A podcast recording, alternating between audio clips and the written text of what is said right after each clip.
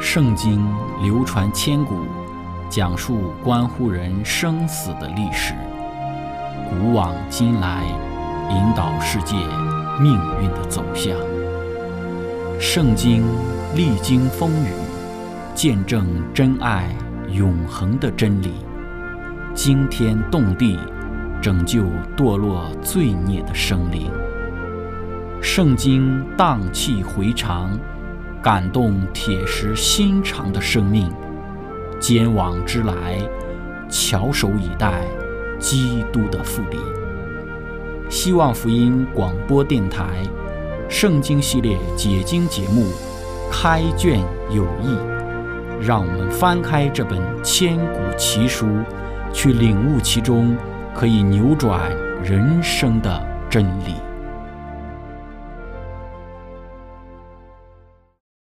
亲爱的听众朋友，平安！欢迎您收听《圣经解经》节目《开卷有益》。今天我们要学习的圣经是在《但以理书》八章一到十四节。经上记着说：“伯沙撒王在位的第三年，有异象现于我但以理，是在先前所见的异象之后。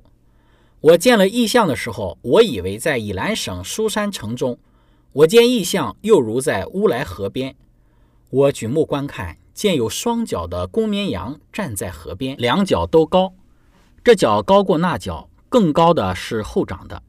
我见那公绵羊往西、往北、往南抵触，兽在他面前都站立不住，也没有能救护脱离他手的，但他任意而行，自高自大。我正思想的时候，见有一只公山羊从西而来，遍行全地，脚不沾尘。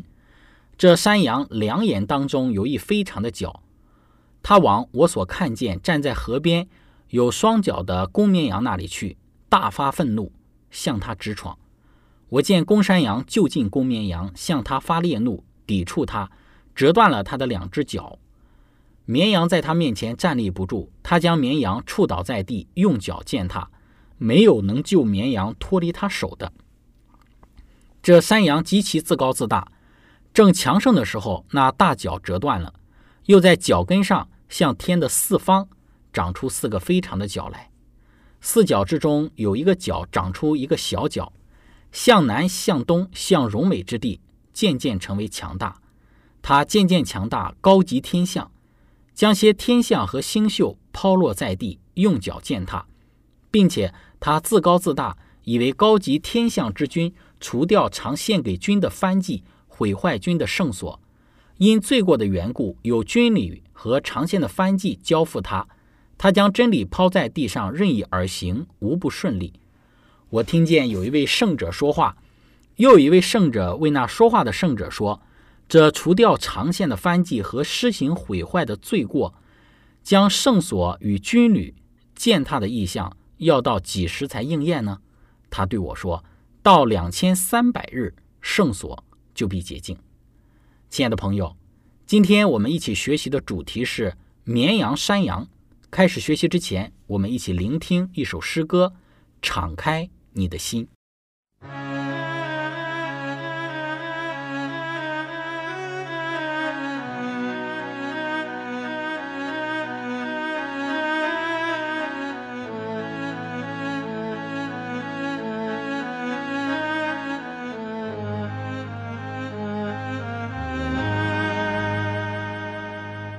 主渐渐感动你，你会了解爱的真谛，你会为祖传福音，也会赞美天父上帝，感谢救主。生生的爱，快把心门敞开，让阻碍融化你，是你生命的根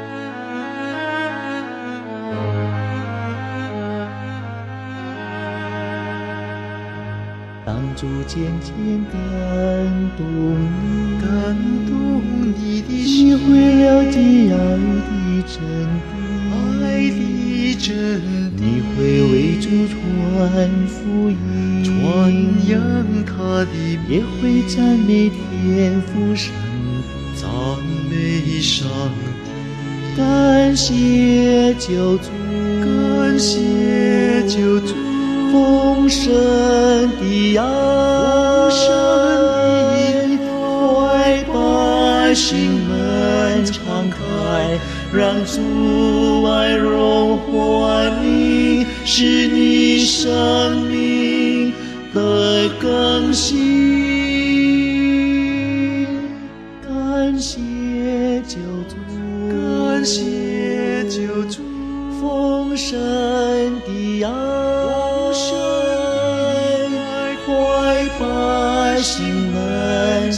爱，让阻碍融化你，使你生命的更新。感谢救主，感谢救主，丰盛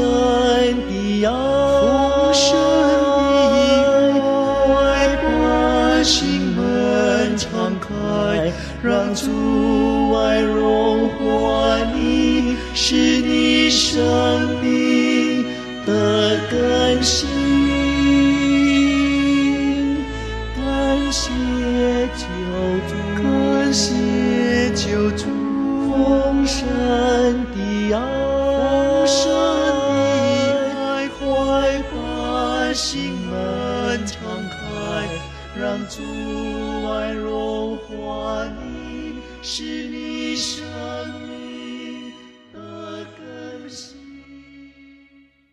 亲爱的朋友，我们先来看第八章意象的时间。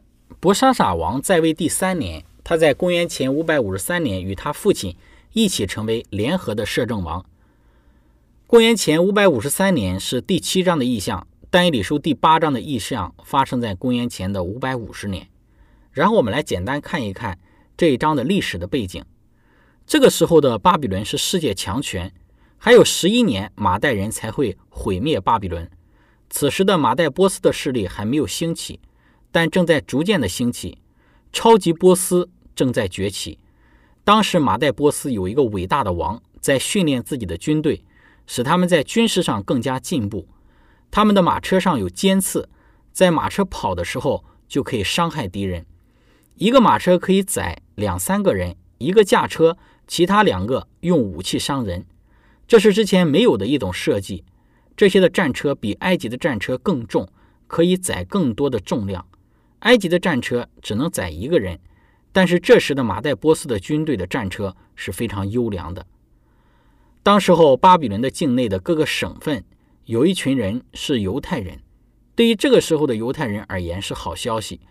为什么他们因为马代波斯有一个王兴起，他们会感到高兴呢？不是因为这个王是一个伟大的王，而是因为这个王的名字。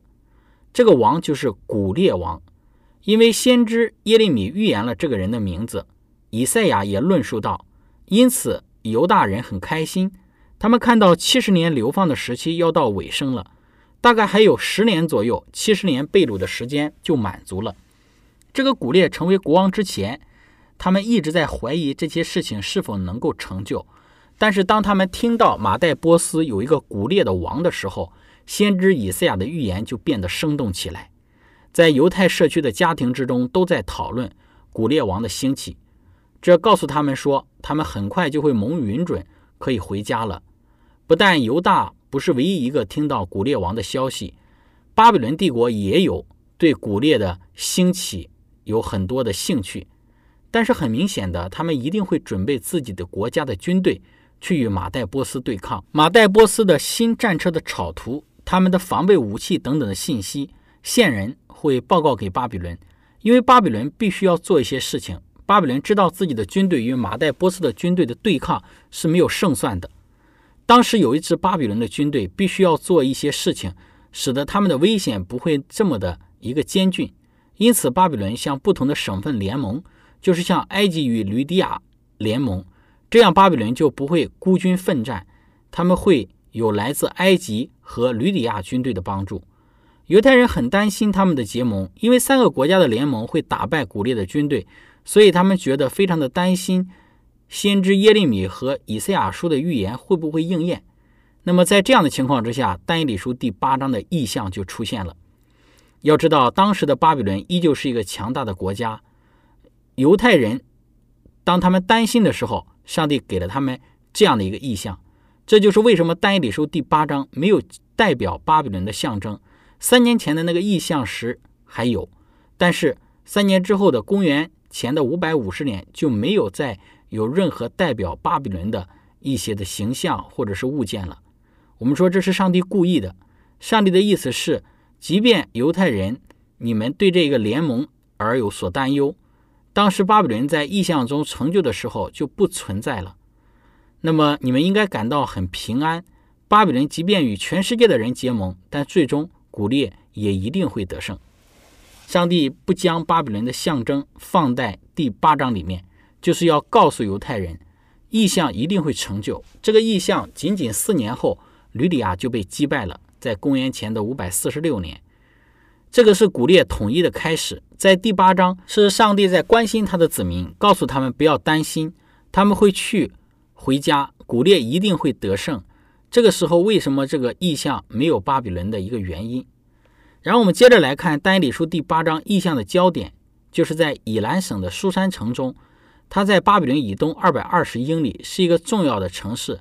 一度是波斯国的首都，苏珊不是一个小城市，一直是一个重要的城市。在以斯帖记当中有记载到，在原文当中字面的意思是，但以理真的是在苏山城中，或者是在意象中的苏山城中。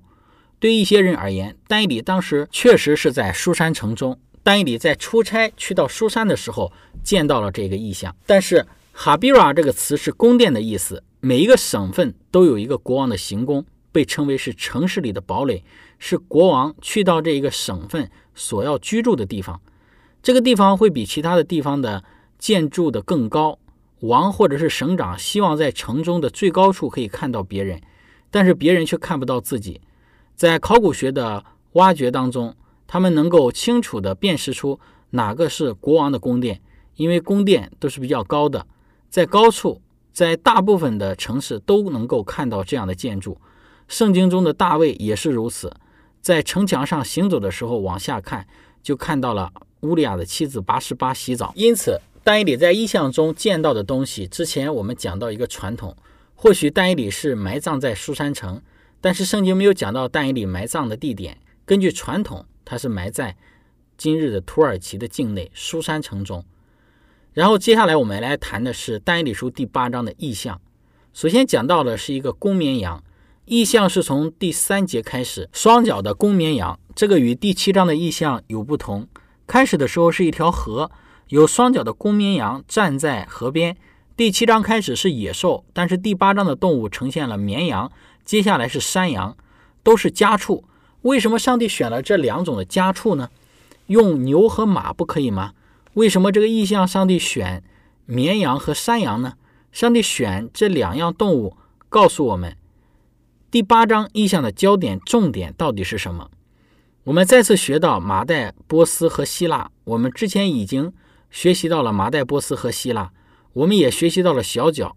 那么第八章的信息的重点是什么呢？就是与圣所有关的信息。圣所是第八章的重点，并且在以色列只有一个关于圣所特殊的日子，就是赎罪日。圣经中有许多关于赎罪日的记载，为了要告诉。我们说重点是在圣所，因此就选用了绵羊和山羊。在赎罪日的时候，绵羊和山羊扮演着重要的角色。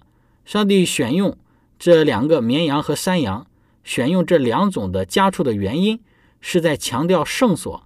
这两只羊在圣所中扮演了什么重要的角色？当打开第八章的时候，就能看到两只羊。这一章的重点就是圣所。公绵羊与公山羊是属于两种不同的种类，不要将这两只羊搞混乱了。公山羊与公绵羊有时候他们会攻击人，而且很好动。公绵羊代表的是这个马代波斯，但以理书八章第二十节，你所看见双脚的公绵羊，就是马代和波斯王。与第七章不同的是，天使向但以理解释了意象的内容。这只公绵羊的确是很正常的一个绵羊，在大自然当中是能够看得到的。在但以理书第八章的意象当中呢，已经没有了巴比伦。在公元四世纪的时候，波斯会变得再次强大。有一个历史学家讲到说，有一个有力的统治者要再一次的统领着波斯的军队，并在他的手中拿着一个金的公绵羊头的标志。不知道是不是他也读了但以理书。每个国家都有自己象征自己国家的动物，就如美国是老鹰，中国是龙。这是在第四世纪的时候，当时基督教已经成为了国家国教，大部分住在耶路撒冷的人都是基督徒，当然也有许多的犹太人的缘故。犹太人的家庭当来到这一个耶路撒冷的时候，犹太人很开心，因为当时的基督徒认为是犹太人害死了基督，因此基督徒对犹太人做了很多不好的事情。当耶路撒冷的城中有波斯军队进入的时候，犹太人就很欢迎他们，并且出卖基督徒给他们。当时很多的基督徒就被波斯军队抓去做奴隶，有些被抓起来放在山洞里杀害他们。后来波斯军队被歼灭，基督徒忠心掌权，他们去到了山洞，就看到很多的人在里面被杀，他们就在这些山洞旁边建造漂亮的小教堂来去纪念他们。这个公绵羊的两只脚不一样大，问题是比较小的脚胜过了大的脚。这告诉我们发生了什么事。在马代与波斯之间，我们知道的第七章的熊有点旁跨而坐，有点跛脚。我们知道波斯比较强大，因为在巴比伦被灭之后，就只有波斯，没有马代波斯了。一刚开始，马代是主领地位，但后来波斯胜过了马代。在一开始，我们在。第七章中学习到一些东西，现在在第八章学习更多的内容。这个公绵羊，它征服了所有的国家，他控制的领土比以前任何国家都多。亲爱的朋友，分享到这里，我们一起来聆听一首诗歌《真爱》。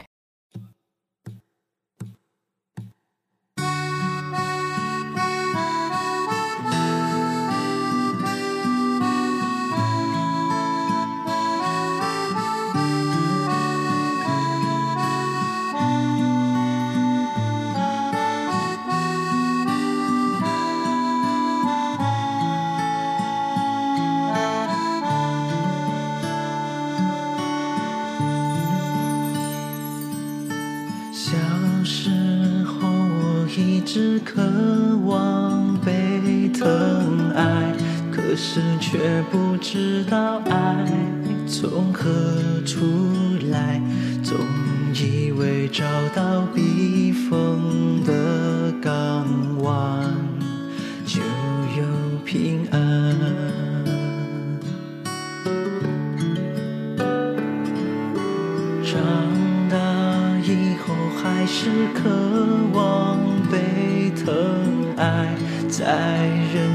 中寻找所谓的爱，到头来还是被世界出卖。不能明白，是我太天真，将爱放在错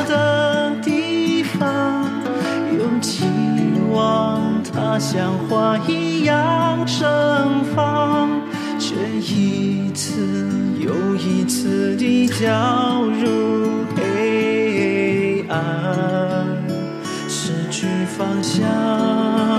感谢主，你让我听到你爱的呼唤，又看到真爱就在石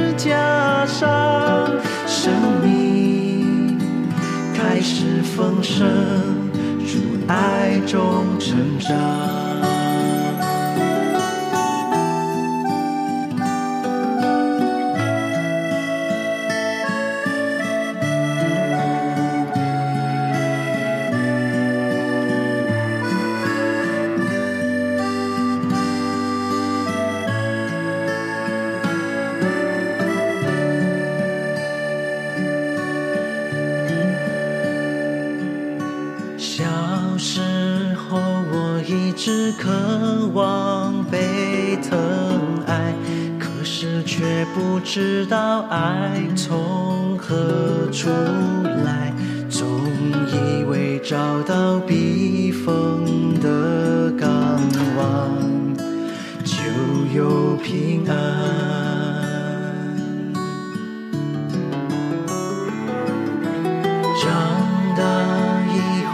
还是渴望被疼爱，在人群中寻找所谓的爱，到头来还是被世界出卖，不能明白。是我太天真，假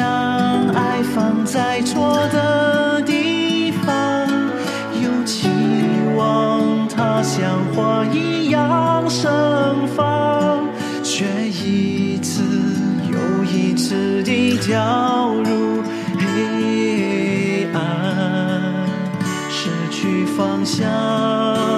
感谢主，你让我听到你爱的呼唤，又看到真爱就在石架上，生命开始丰盛，主爱中成长。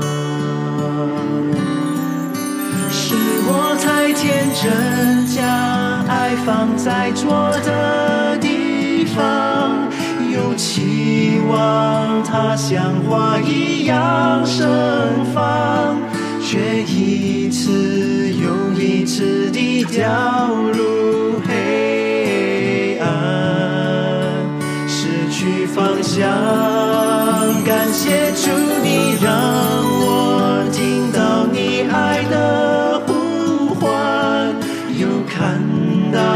真爱就在世架上，生命开始丰盛，主爱中成长。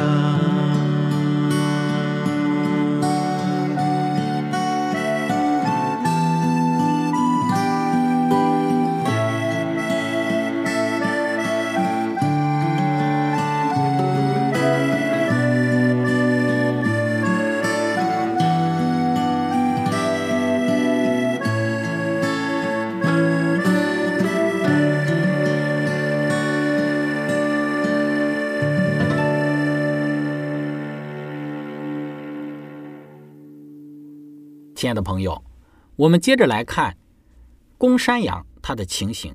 公山羊外貌与大自然中的羊不一样，只有一个大角。单理书八章第五节说，这山羊两眼当中有一个非常的角，这个非比寻常的。公山羊是希腊，大角是第一个国王。公山羊它来自西方，希腊是马代波斯的西边。公山羊的速度很快，如第七章的豹一样，非常的快速。大角代表的是亚历山大大帝，可能有人说他不是希腊的第一个王，因为他的父亲成功的把希腊统一，但是只是把希腊统一起来，但没有什么其他的一些战绩。亚历山大生于公元前三百五十六年，他的父亲是马其顿的腓力，亚里士多德是他的老师。公元前三百三十六年，他继承了父亲的王位，此时他才年仅二十岁。两年之后，也就是公元前的三百三十四年。他向波斯发起进攻，进入了小亚细亚。第一个进攻的是伊素斯，公元前三百三十三年；第二个是安贝拉，公元前的三百三十一年。这一次大流士战败被杀，亚历山大大帝统治世界。公元前三百二十三年，亚历山大他就去世了。那么我们不晓得他的坟墓在哪里。可是你今天如果去土耳其伊斯坦堡的博物馆里，会有很多的遗物在那里。有人说亚历山大的棺材就在那里，但是棺材是空的，只是被猜测是亚历山大的坟墓，但我们不能够确定亚历山大在哪里被埋葬。当亚历山大他的帝国出现一些问题的时候，我们在但以理书第七章发现豹有四个头，代表国度分裂为四个地区。但以理第八章讲到了这个角折断，就有四个角向四方长出来。丹尼书八章第八节，这个山羊极其自高自大，正强盛的时候，那大脚折断，又在脚跟上向天的四方或者是四风长出四个非常的角来。丹尼书八章第九节说，四角之中有一角长出一个小角，向南、向东、向荣美之地，渐渐成为强大。关于丹尼书第八章的这一个小角，我们下次会一个专题来进行讲述。在我们今天所论述的但以理书第八章这个绵羊与山羊的这个意象之中，我们看到了这一章的内容，将但以理书第七章里面的这一个内容又进一步的给它细节化，更多的论述到了但以理书第七章里面所讲到的这几个帝国。除了巴比伦没有被讲到之外，有讲到了这个马代波斯帝国用公绵羊来进行一个说明，也讲到了希腊帝国讲到了用公山羊来去说明，而希腊帝国最不可一世的这个亚历山大大帝用这个公山羊头上长出的这一个特别的一个大的角来去做一个形容。当这个大角被折断，象征着亚历山大他英年早逝，在他死后又长出了另外的几个角，象征的是他手下的几个将军把他的帝国进行的一个瓜分。所以这一系列的预言就让我们看到了整个但以理书当中所讲到的整个的事实是多么的一个清楚。那么今天我们的分享就到这个地方。最后，如果您想与我们有更多的互动，您可以写电子邮件给我们。我们的电邮地址是 z h i c h e n g at v o h c 点 c n，感谢您，愿上帝赐福您，我们下次节目再见。